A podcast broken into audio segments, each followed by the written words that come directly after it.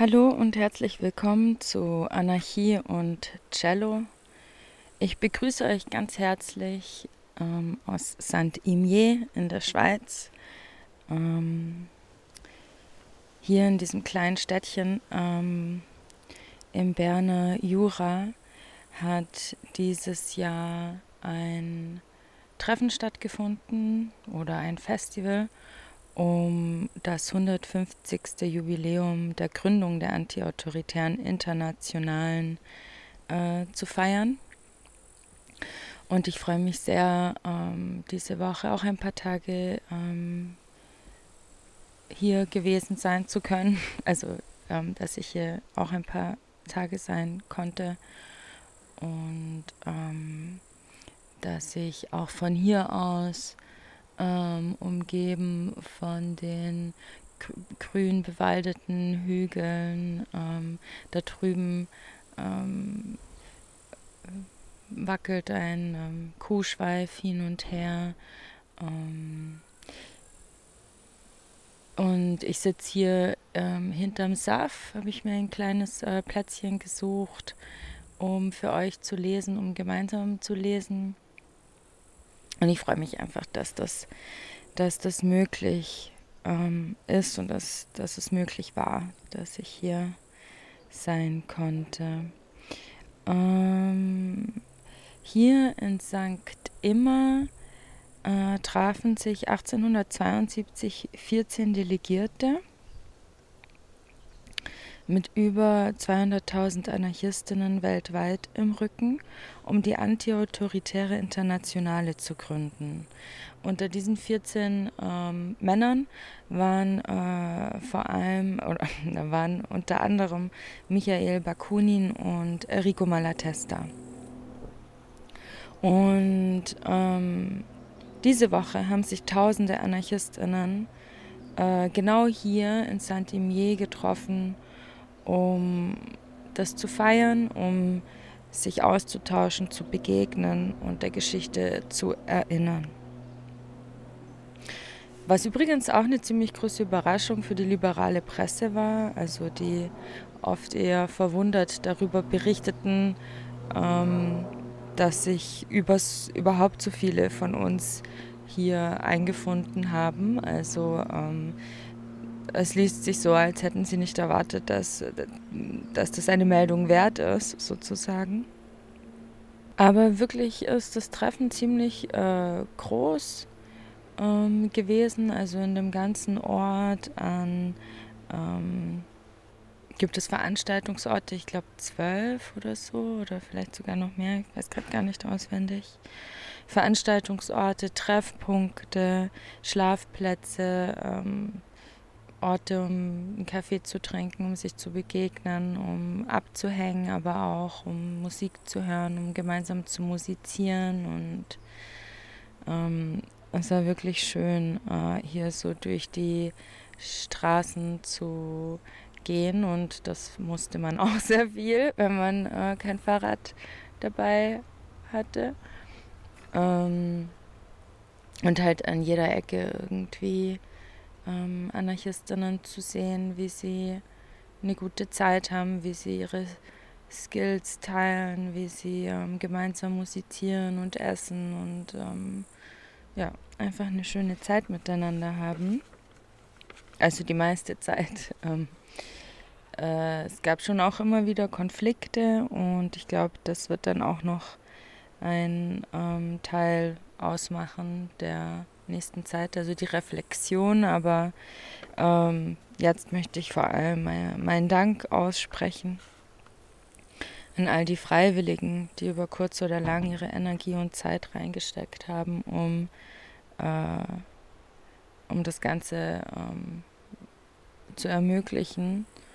Ähm, tausend Dank und ähm, genau. Vielen Dank. Äh, ich wollte die Gelegenheit nutzen, hier in Saint-Imier einen Text zu lesen.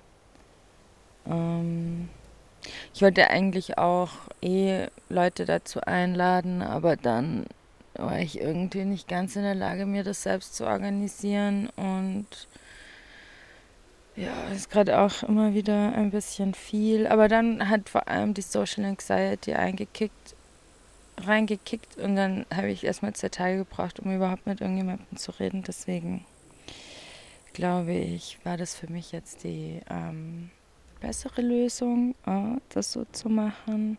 Aber ich wollte auf jeden Fall hier, hier was lesen und ähm, musikalisch begleitet mich wieder mal der Live-Coder Christoph Kummerer. Danke auch an ihn für seinen äh, musikalischen Beitrag.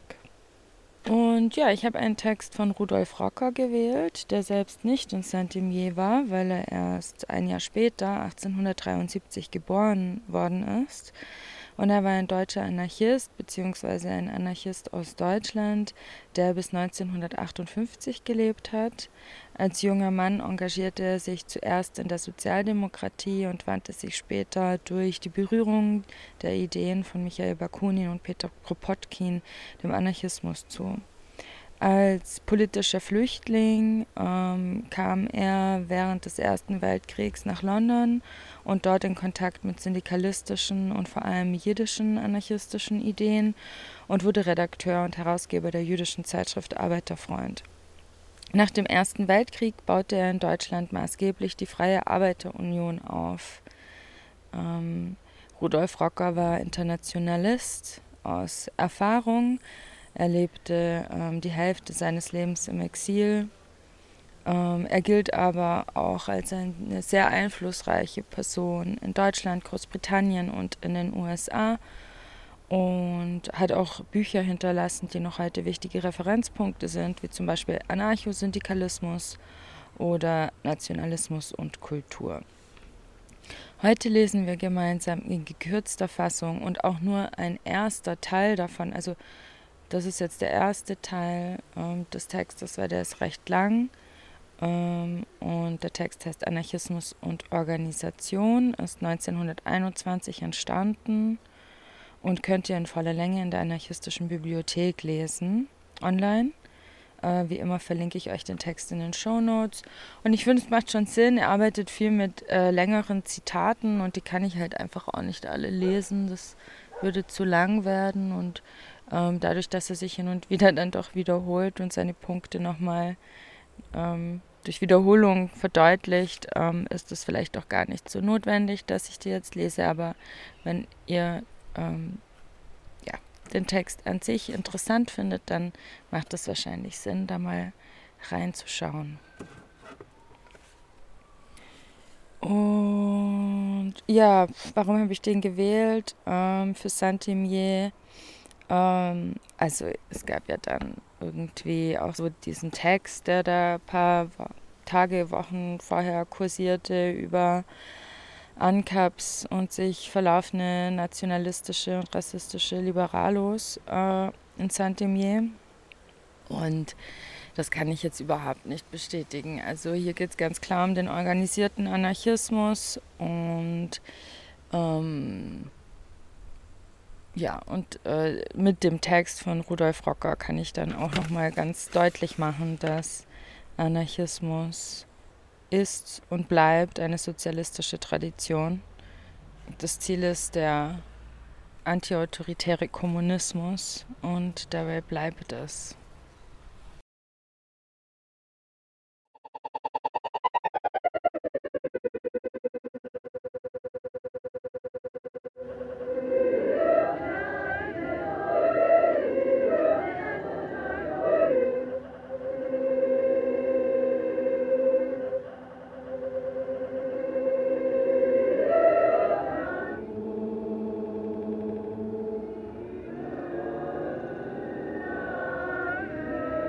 Anarchismus und Organisation. Es ist durchaus kein erfreuliches Zeichen, dass man sich in anarchistischen Kreisen über diese Frage noch immer nicht klar zu sein scheint, obwohl sie für die anarchistische Bewegung als solche und ihre weitere Entwicklung von schwerwiegender Bedeutung ist. Gerade hier in Deutschland sind die Ansichten über diese Frage ganz besonders verworren, woran natürlich die besonderen Umstände, unter denen sich der moderne Anarchismus hier entwickelte, mitverantwortlich sind. Ein Teil der Anarchistinnen in Deutschland lehnt jede Organisation mit bestimmten Richtlinien prinzipiell ab, weil er der Meinung ist, dass das Bestehen einer solchen den anarchistischen Ideengängen direkt zuwiderlaufe.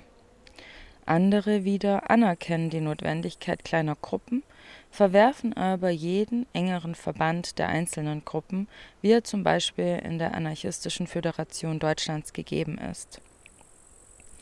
Da sie in einem solchen Zusammenfassen der Kräfte eine Beschränkung der individuellen Freiheit und eine autoritäre Bevormundung der Einzelnen erblicken wir sind der Meinung, dass solche Ansichten auf ein totales Missverständnis der eigentlichen Frage zurückzuführen sind, das heißt auf eine vollständige Verkennung dessen, was man gemeinhin unter Anarchismus versteht. Obwohl der Anarchismus in seinen Betrachtungen über die verschiedenen gesellschaftlichen Einrichtungen und Ideenströmungen vom Einzelwesen ausgeht, ist er nichtsdestoweniger eine soziale Theorie, die sich selbstständig aus dem Schoße des Volkes entwickelt hat. Denn der Mensch ist in erster Linie ein soziales Wesen, in dem die ganze Gattung schlummert und ununterbrochen am Werke ist, in dem sie sich stets von neuem bekräftigt und jede Sekunde ihre Auferstehung feiert. Der Mensch ist nicht der Erfinder des gesellschaftlichen Zusammenlebens, sondern Erbe desselben.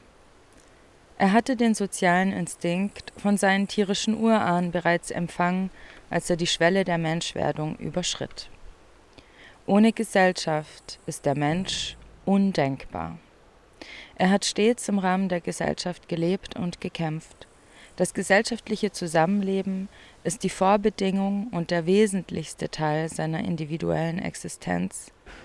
Die Gesellschaft aber ist die Urform aller Organisation. Die Formen des gesellschaftlichen Zusammenlebens bleiben nicht immer dieselben, sie verwandeln sich im Laufe der Geschichte, aber die Geschichte bleibt und wirkt unausgesetzt auf das Einzelleben der Individuen. Wer sich daran gewöhnt hat, immer nur im Bannkreise abstrakter Vorstellungen zu wandeln, und die Deutschen haben eine ganz besondere Neigung dazu, dem mag es wohl gelingen, das Einzelwesen loszulösen von all den unzähligen Beziehungen, die es mit der Allgemeinheit verbinden. Aber was ihm letzten Endes überbleibt, ist nicht der Mensch, sondern nur die Karikatur eines solchen, ein bleiches Schattenwesen ohne Fleisch und Blut, das nur im Nebelreich des Abstrakten sein Gespensterdasein führt, jedoch im wirklichen Leben nirgends zu finden ist. Es geht ihm wie jenem Bauer, der seiner Kuh das Fressen abgewöhnen wollte und der, als das Tier endlich krepierte, in die verzweiflungsvollen Worte ausbrach So ein Unglück. Hätte sie noch einen Tag länger gelebt, hätte sie ganz ohne Futter auskommen können. Die großen Begründer des modernen Anarchismus, Proudhon, Bakunin und Kropotkin, haben die gesellschaftliche Grundlage der anarchistischen Lehre stets betont und zum Ausgangspunkt ihrer Betrachtungen gemacht. Sie bekämpften den Staat nicht nur als den Verteidiger der wirtschaftlichen Monopole und der Klassengegensätze in der Gesellschaft, sondern auch als den Störer jeder natürlichen Organisation, die sich von unten nach oben aus dem Schoße des Volkes entwickelt, um gemeinschaftliche Aufgaben durchzuführen und um die Interessen der Allgemeinheit gegen Angriffe irgendwelcher Art zu verteidigen. Der Staat, dieser politische Zwangsapparat privilegierter Minderheiten in der Gesellschaft, dessen Aufgabe es ist, die breiten Massen in das Joch wirtschaftlicher Ausbeutung und geistiger Bevormundung zu spannen, ist der geschworene Feind aller direkten Beziehungen der Menschen untereinander und wird stets versuchen, solche nur durch das Medium seiner Vermittler herzustellen.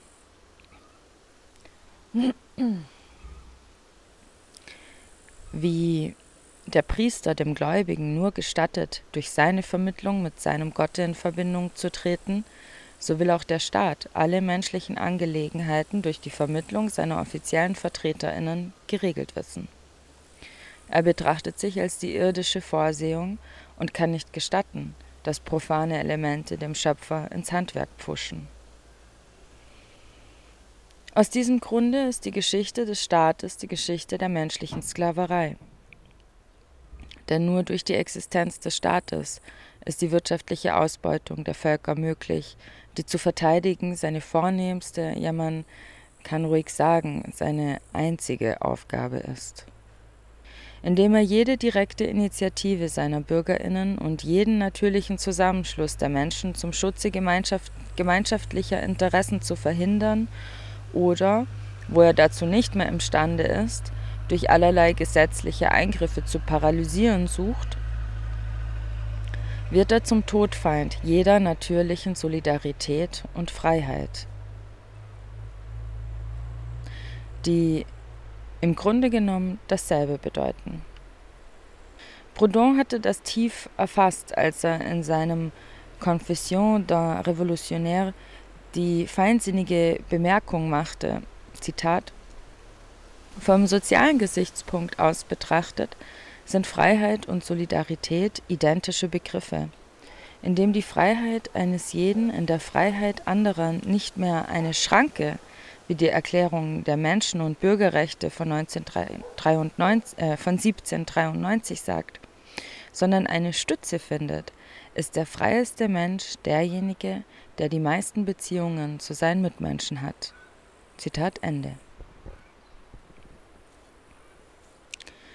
Der Anarchismus, dieser ewige Widersacher aller wirtschaftlichen, politischen und gesellschaftlichen Monopole, bekämpft den Staat als den Beschützer der Monopole und den grimmigen Gegner aller direkten und unmittelbaren Beziehungen der Menschen untereinander. Aber er ist niemals ein Feind jeder Organisation gewesen. Im Gegenteil, eine seiner schwersten Anklagen gegen den staatlichen Gewaltapparat besteht ja gerade darin, dass er im Staat das größte Hindernis einer wirklichen Organisation, die sich auf die gleichen Interessen aller stützt, erkannt hat. Die großen Begründer der anarchistischen Weltanschauung hatten klar erfasst, dass je weniger Interessensgegensätze in den gesellschaftlichen Gebilden vorhanden sind, desto enger sind die Menschen miteinander verbunden und desto höher ist der Grad der persönlichen Freiheit, den der Einzelne innerhalb des Gemeinwesens genießt. Aus diesem Grunde erblickten sie in der Anarchie einen gesellschaftlichen Zustand, in dem die individuellen Wünsche und Bedürfnisse der Menschen ihren sozialen Empfindungen entspringen. Oder mit anderen Worten, mit diesen mehr oder weniger identisch sind. Sie erkannten in dem Gefühl der, Gegen Sie erkannten in dem Gefühl der Gegenseitigkeit die wirksamste Triebfeder jeder gesellschaftlichen Entwicklung und das natürliche Ergebnis der allgemeinen Interessen. Deshalb verwarfen sie den Zwang der Gesetze als Bindemittel der menschlichen Organisation und entwickelten die Idee der freien Vereinbarung als Grundlage aller gesellschaftlichen Organisationsformen. Die Herrschaft der Gesetze ist stets die Herrschaft des Privilegiums über die breite Masse der vom Vorrecht Ausgeschlossenen, das Symbol der brutalen Gewalt unter der Maske ausgleichender Gerechtigkeit. Menschen, welche durch allgemeine Interessen verbunden sind, schaffen sich allgemeine Richtlinien in der Form freier Vereinbarungen, die ihnen zur Richtschnur ihres Verhaltens dienen. Der Vertrag zwischen Gleichen bildet die moralische Grundlage jeder wahren Organisation. Jede andere Form der menschlichen Gruppierung ist Zwang, ist Despotismus der Vorrechte. Die zahlreichen bürgerlichen und staatssozialistischen Schriftsteller, die sich bisher mit dem Anarchismus kritisch beschäftigt haben, haben meistenteils den tiefen sozialen Grundcharakter der anarchistischen Lehre total verkannt. Bei Männern wie Wilhelm Liebknecht, Plechanow und eine Reihe anderer geschah dies offenbar mit Absicht. Denn nur so lässt es sich erklären, dass man von dieser Seite einen künstlichen Gegensatz zwischen Anarchismus und Sozialismus und Sozialismus konstruiert hat, der ebenso absurd als unbegründet ist. Man stützte sich bei dieser eigenartigen Klassifizierung hauptsächlich auf Stirner, ohne zu bedenken, dass das geniale Werk dieses Mannes auf die Entstehung und Entwicklung der eigentlichen anarchistischen Bewegung auch nicht den geringsten Einfluss gehabt hätte. Und dass Stirner, wie der bekannte italienische Anarchist Luigi Fabri sehr richtig bemerkt, höchstens als einer der entferntesten Vorläufer und Verwandten des Anarchismus betrachtet werden kann Keiner der ursprünglichen Begründer der anarchistischen Bewegung hätte sich je träumen lassen, dass man ihn eines Tages als Asozialisten bezeichnen würde. Sie alle fühlten sich als Sozialisten, weil sie von dem gesellschaftlichen Charakter ihrer Lehre tief durchdrungen waren. Aus diesem Grunde nannten sie sich zuerst viel häufiger Revolutionäre oder im Gegensatz zu den Staatssozialisten antiautoritäre Sozialisten. Erst später bürgerte sich die Bezeichnung Anarchistinnen mehr und mehr bei ihnen ein.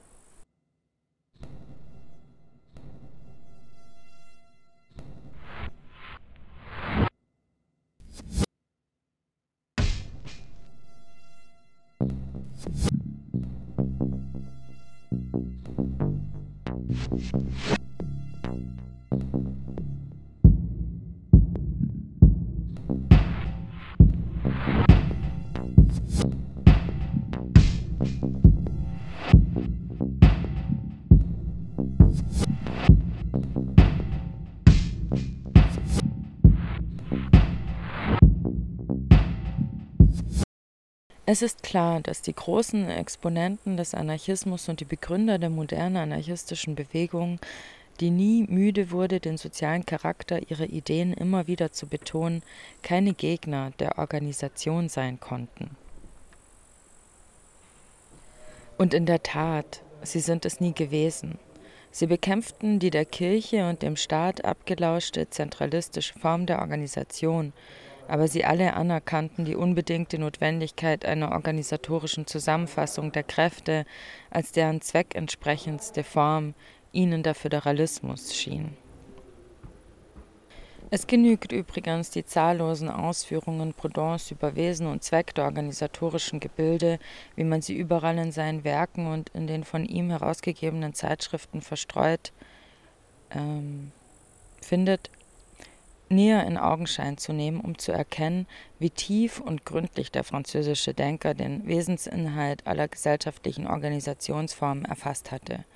Besonders deutlich kommt dies zum Ausdruck in den beiden Werken Du Prinzip Fédératif etc.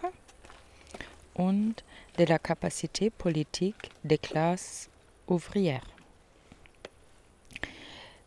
Die zahlreichen AnhängerInnen, die sich Proudhon in der Arbeiterklasse erworben hatte, waren alle überzeugte BefürworterInnen der Organisation.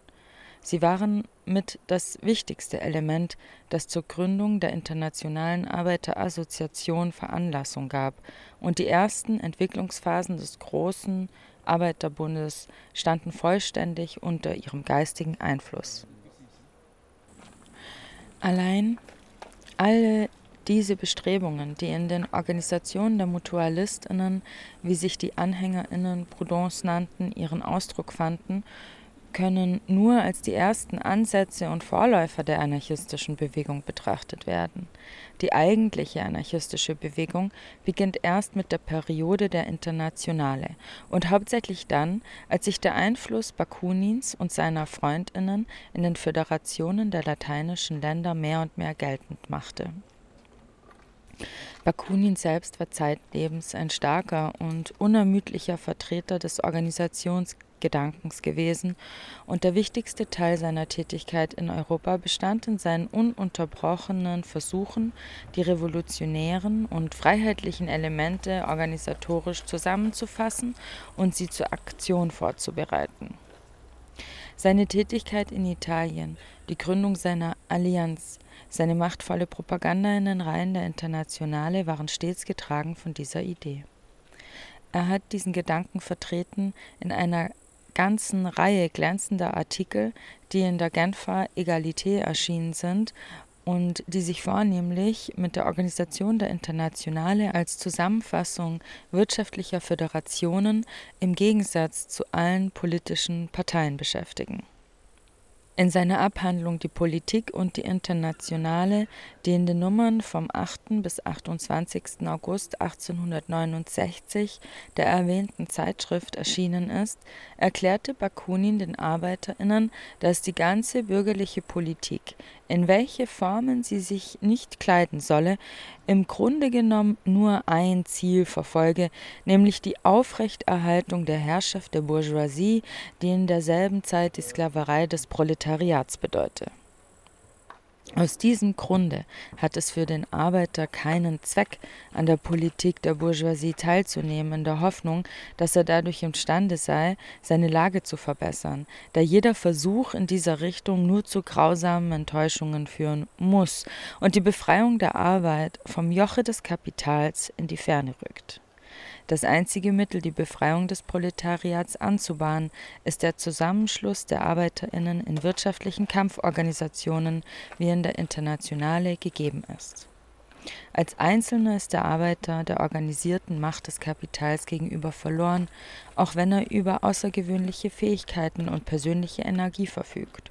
Nur in der Organisation entfalten sich die Kräfte aller und konzentrieren sich auf die gemeinschaftliche Aktion. Bis zum letzten Atemzug blieb Bakunin ein unentwegter Befürworter der Organisation, von deren Notwendigkeit er so vollständig durchdrungen war, dass er sogar nicht vergaß, ihre noch einmal besonders zu erwähnen in jenem ergreifenden Abschiedsbrief an die Brüder und Schwestern der Juraföderation kurz nach dem Genfer Kongress im Jahre 1800 73, der als ein Vermächtnis an seine Freundinnen und Mitstreiterinnen betrachtet werden kann. Zitat Die Zeit gehört nicht mehr Ideen, sondern Tatsachen und Handlungen, heißt es dort. Die Hauptsache ist heute die Organisation der Kräfte des Proletariats. Aber diese Organisation muss das Werk des Proletariats selbst sein. Wenn ich noch jung wäre, hätte ich mich in einem Arbeitermilieu angesiedelt, wo ich das werktätige Leben meiner Arbeitsbrüder teilend zugleich mit ihnen an dem großen Werk der Organisation teilgenommen hätte. Zitat Ende. Und am Ende dieses Abschiedsschreibens fasst Bakunin noch einmal die beiden, die beiden Bedingungen, die nach seiner Meinung allein imstande sind, den Sieg der Arbeit zu verbürgen, in folgende Worte zusammen. Zitat. Erstens.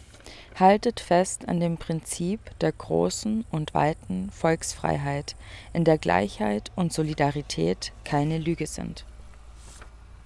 Zweitens.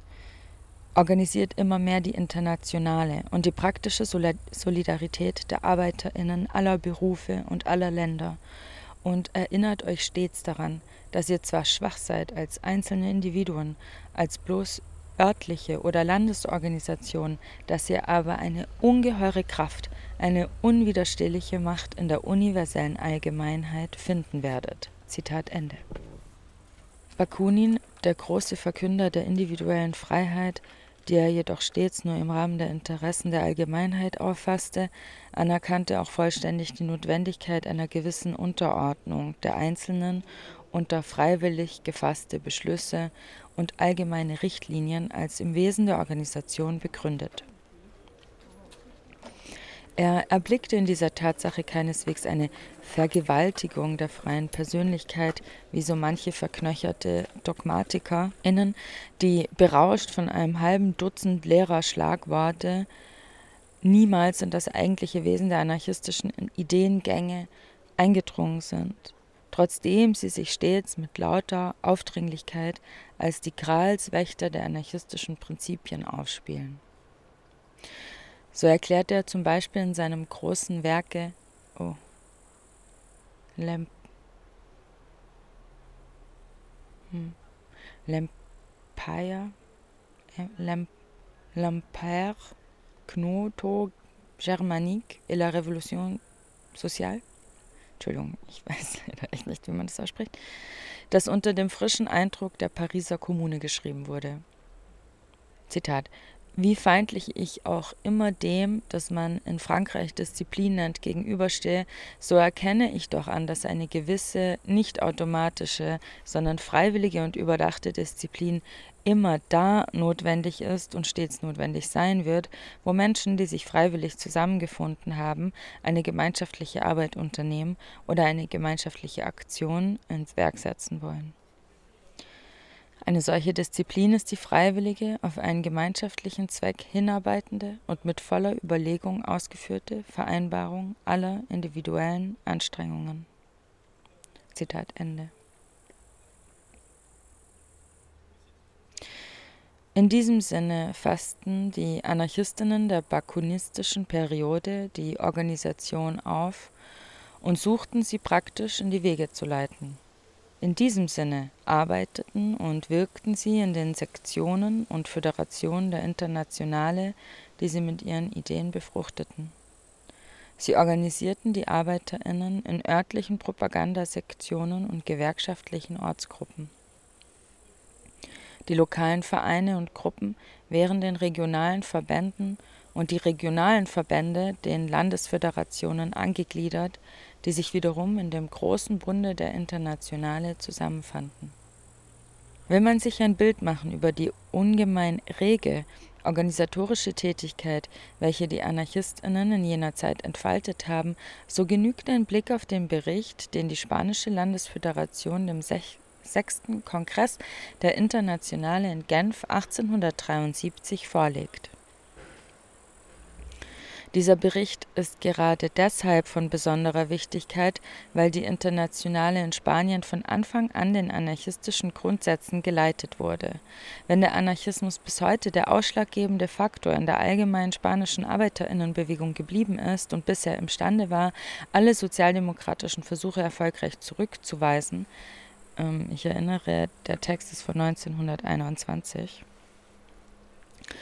so ist dies hauptsächlich deshalb der Fall, weil die spanischen Anarchistinnen ihren ursprünglichen Prinzipien und Methoden am treuesten geblieben sind und trotz der ungeheuerlichen Verfolgungen, denen sie periodisch ausgesetzt waren und gegenwärtig wieder ausgesetzt sind, Sie wurden niemals von der Krankheit des Übermenschentums und der blöden Ich-Sucht ergriffen, deren bemitleidenswerte Opfer stets in die stumme Bewunderung ihres eigenen Nabels versunken sind und die da glauben, dass ihre winzige Person durch die Organisation Schaden erleiden könnte.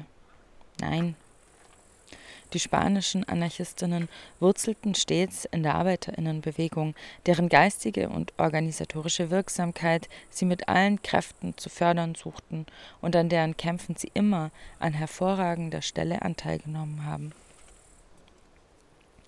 In dem Bericht der spanischen Landesföderation heißt es, Zitat, die spanische Landesföderation zählte am 20. August 1872 65 bestehende Ortsföderationen mit 224 gewerkschaftlichen Sektionen und 49 Sektionen verschiedener Berufe. Außerdem hatte sie in elf Städten Einzelmitglieder. Am 20. August 1873 zählte die spanische Landesföderation 100 62 bestehende Ortsföderationen mit zusammen 454 gewerkschaftlichen Organisationen und 77 Sektionen verschiedener Berufe. Zählt man zu den bereits bestehenden Ortsföderationen auch jene Föderationen, die sich zu bilden im Begriffe waren, das heißt die bestehenden Sektionen, die sich anschickten, sich in Föderationen zusammenzuschließen, so ergibt sich folgendes Resultat. Die spanische Landesföderation zählte bis zum 20. August 1872 im Ganzen 204 bereits bestehende und in der Bildung begriffene Ortsföderationen mit 571 gewerkschaftlichen Sektionen und 114 Sektionen der verschiedenen Berufe. Außerdem hatte sie in elf Städten, in denen noch keine Organisationen bestanden, Einzelmitglieder am 20. August 1873 zählte die spanische Landesföderation 270 bereits existierende und in der Bildung begriffene Ortsföderationen mit 557 gewerkschaftlichen Sektionen und 117 Sektionen verschiedener Berufe. Zitat Ende. Ich könnte hier noch Auszüge aus verschiedenen Berichten der italienischen Landesföderation, der Juraföderation und so bringen, die alle auf die organisatorische Tätigkeit dieser Körperschaften Bezug haben. Allein das würde zu weit führen. Die ganze Zeitungs- und Broschürenliteratur jener Zeit ist angefüllt mit Hinweisen auf die Notwendigkeit der Organisation, und es gab in den Reihen der damaligen Anarchistinnen niemanden, der in dieser Hinsicht einen anderen Standpunkt vertreten hätte. Alle betonten den sozialen Charakter der anarchistischen Auffassung, und alle waren fest davon überzeugt, dass die soziale Befreiung nur durch die Aufklärung und Organisation der Massen herbeigeführt werden könne, dass die Organisation die erste Vorbedingung für eine gemeinschaftliche Aktion sei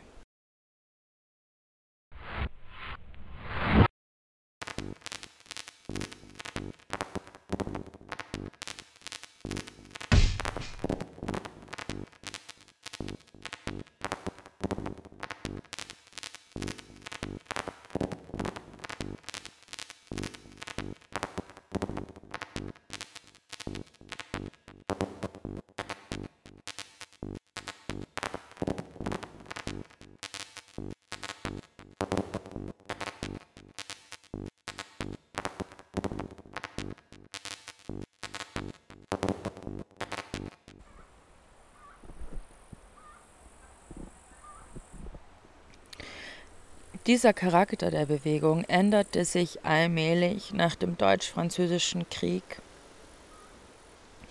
und hauptsächlich nach der furchtbaren Niederlage der Pariser Kommune. Der Sieg Deutschlands und der bismarckschen Politik hatte eine neue geschichtliche Tatsache in Europa geschaffen die Entstehung eines mit allen Machtmitteln ausgerüsteten militaristisch-bürokratischen Staates im Herzen Europas musste auf die Entwicklung der allgemeinen Reaktion, die, die damals übermächtig, die damals überall mächtig das Haupt erhob, einen starken Einfluss haben, was auch tatsächlich der Fall war.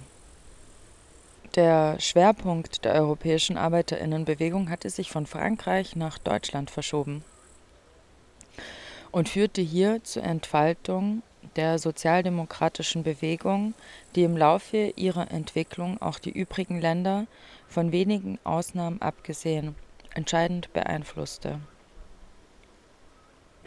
so entstand jene verhängnisvolle Periode, in welcher Europa mehr und mehr einer allgemeinen Militarisierung zum Opfer fiel, die von Deutschland ausging, während von der anderen Seite durch den wachsenden Einfluss der deutschen Sozialdemokratie die allgemeine Arbeiterinnenbewegung allmählich in einem kläglichen Possibilismus versandete. In den romanischen Ländern, wo der freiheitliche Flügel der Internationale den stärksten Einfluss hatte, setzte zu Anfang der 70er Jahre eine wütende Reaktion ein. In Frankreich, wo die besten und intelligentesten Elemente der Arbeiterinnenbewegung bei der grausamen Niederwerfung ihren Tod gefunden hatten oder nach Neukaledonien verschickt wurden, soweit es ihnen nicht gelungen war, ins Ausland zu flüchten, um dort das ruhelose und sorgenvolle Leben des Exils auszukosten.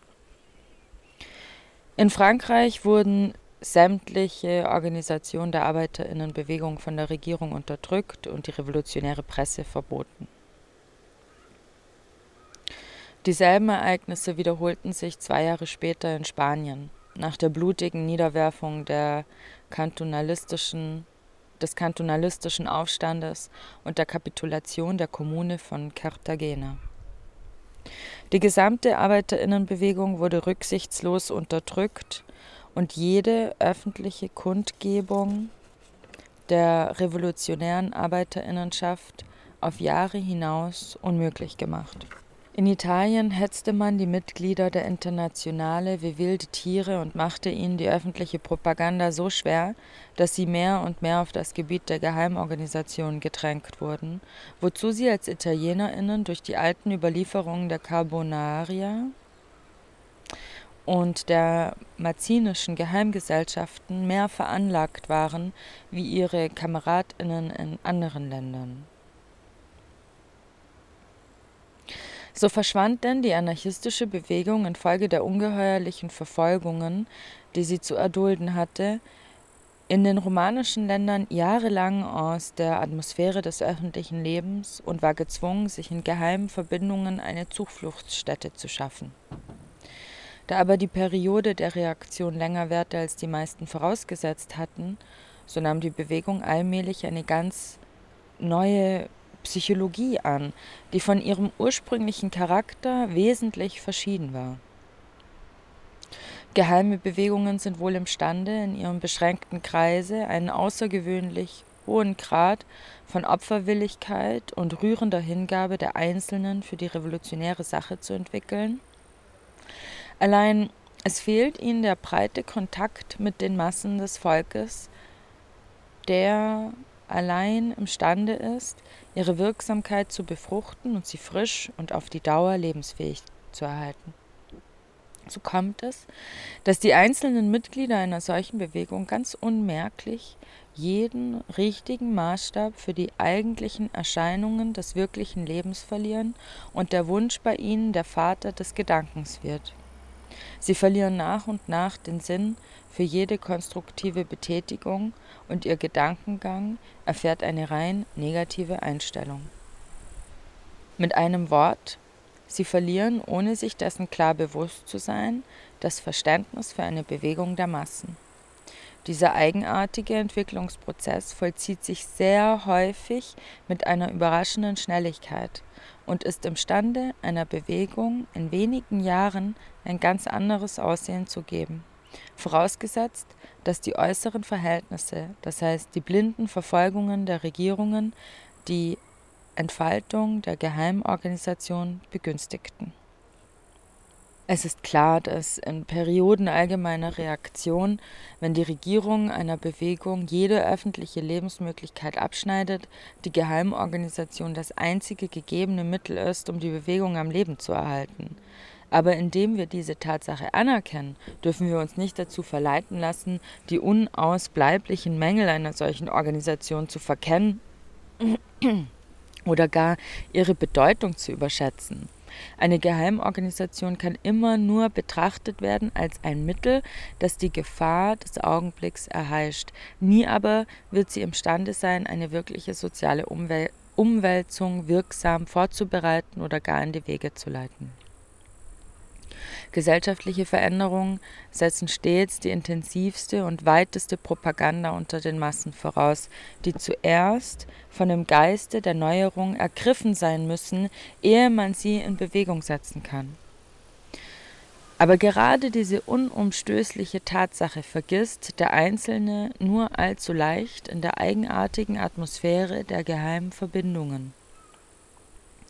Der faszinierende Einfluss, den solche Körperschaften besonders auf die mehr zur Romantik neigenden jugendlichen Elemente einer Bewegung ausüben, ist ein ganz gewaltiges Hindernis für ein klares Erkennen der wirklichen Proportionen und macht viele blind für die nackte Wirklichkeit. Man sieht die Dinge stets in einer Art Verklärung, nicht wie sie in Wahrheit sind, sondern wie man sie gerne zu sehen wünscht. Außerdem aber birgt eine Geheimbewegung noch eine ganze Reihe schwerer Schäden in sich, die mit ihrer Existenz unvermeidlich verbunden sind. Dazu gehört in erster Linie ihr fortwährender Kampf mit den Überwachungsorganen des Staates, die immer und überall auf der Lauer liegen, um Verschwörungen zu entdecken oder, wenn es nötig ist, durch ihre Provokateure selbst solche ins Leben zu rufen. Dieser ununterbrochene Kampf, der den Konspirator stets zu neuen Vorsichts Maßregeln zwingt, verschlingt nicht nur eine Menge Energie, er entwickelt auch auf die Dauer der Zeit in ihm ein geradezu krankhaftes Misstrauen gegen jeden, das ihm sehr oft zur zweiten Natur wird. Vor allem aber beeinträchtigen sie die geistige Entwicklung einer Bewegung und ihre schöpferischen Fähigkeiten, indem die Geheimorganisation stets gezwungen ist, ihre destruktive Wirksamkeit in den Vordergrund ihrer Tätigkeit zu stellen. In eine solche Periode der Reaktion und der geheimen Verbindungen war die anarchistische Bewegung im Anfang der 70er Jahre, also 1870er Jahre, eingetreten. Und es war nur natürlich, dass sie sich dem Einflüsse der neuen Atmosphäre nicht ganz entziehen konnte. Im Laufe einiger Jahre gewöhnte man sich in anarchistischen Kreisen daran, die konspirative Tätigkeit als einen normalen Zustand aufzufassen. Und besonders die neuen Elemente, die sich während der konspirativen Periode der Bewegung angeschlossen hatten, waren nur allzu geneigt, die Geheimorganisation und ihre Tätigkeit als eine selbstverständliche Voraussetzung der anarchistischen Bewegung im Allgemeinen anzusehen, die jeder öffentlichen Tätigkeit vorzuziehen seien die einzelnen älteren Vorläufer des Anarchismus in Deutschland waren längst in Vergessenheit geraten, als die deutschen Arbeiterinnen sich anschickten, sich selbstständig zu organisieren. Die Schriften von Karl Grün, Moses Hess, Wilhelm Marr und so weiter waren ihnen total unbekannt, ebenso wie die zahlreichen Übersetzungen von Proudhon, die in den 40er und 50er Jahren in Deutschland herausgegeben wurden die ganze Bewegung stand ausnahmslos unter dem Einfluss der Sozialdemokratie. Die furchtbaren Verfolgungen der anarchistischen Bewegung in den romanischen Ländern hatten eine große Anzahl Flüchtlinge nach der französischen Schweiz getrieben. Franzosen, Italiener, Spanier hatten sich dort zusammengefunden. Dieser Kreis wurde noch vermehrt, als in Deutschland das Sozialistengesetz in Kraft trat und viele Arbeiter durch die Verfolgungen gezwungen waren, ins Ausland zu gehen. In der Schweiz hatte die Juraföderation noch immer einen ziemlichen Einfluss in der Mitte der 70er Jahre und entfaltete eine lebhafte Propaganda, an der auch die Flüchtlinge Anteil nahmen. In diesem Milieu war es, wo deutsche Arbeiter wie Emil Werner, Eisenhower und August Reinsdorf den Anarchismus kennenlernten. Es war also gerade jene besondere Entwicklungsphase der Bewegung, von der wir gesprochen haben, mit der sie bekannt wurden und die ihrer eigenen Entwicklung ein ganz besonderes Gepräge gab. Und in dem Geiste dieser Epoche war auch die Arbeiterzeitung gehalten, die als erste anarchistische Zeitschrift deutscher Sprache im Juli 1876 in Bern begründet wurde. Als dann zwei Jahre später der Deutsche Reichstag das Sozialistengesetz angenommen hatte, demzufolge die ganze sozialistische Bewegung als vogelfrei erklärt wurde, dann musste dies selbstverständlich mächtig dazu beitragen, die neue Richtung in die extremsten Bahnen zu leiten. Dazu kam noch ein Faktor von schwerwiegender Bedeutung.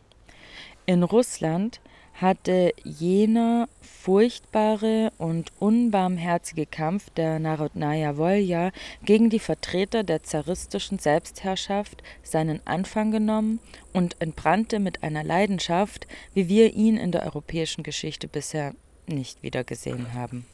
Die Taten der russischen Revolutionäre übten auf die sozialistische Bewegung Europas eine geradezu faszinierende Wirkung aus, hauptsächlich dort, wo die Bewegung selbst von den Regierungen in Acht und Bann gelegt war.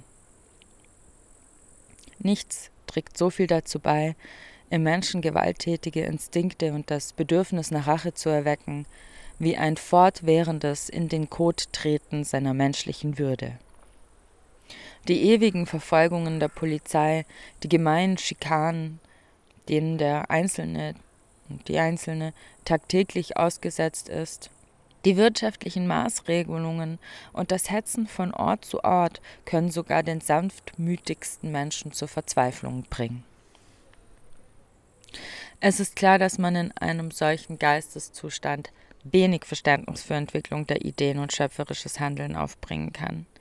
Der geistige Kontakt mit der Masse des Volkes schwindet immer mehr, und zwar in dem Grade, wie die extremen Ansichten des einzelnen Revolutionärs sich entwickeln. Trotzdem ist er fest davon überzeugt, dass er dem Volke dadurch näher kommt, obwohl gerade das Gegenteil der Fall ist. Die Organisation, soweit man ihr überhaupt noch eine Bedeutung zulegt, wird zur kleinen Verschwörergesellschaft, die natürlich nur ein sehr begrenztes Wirkungsgebiet haben kann.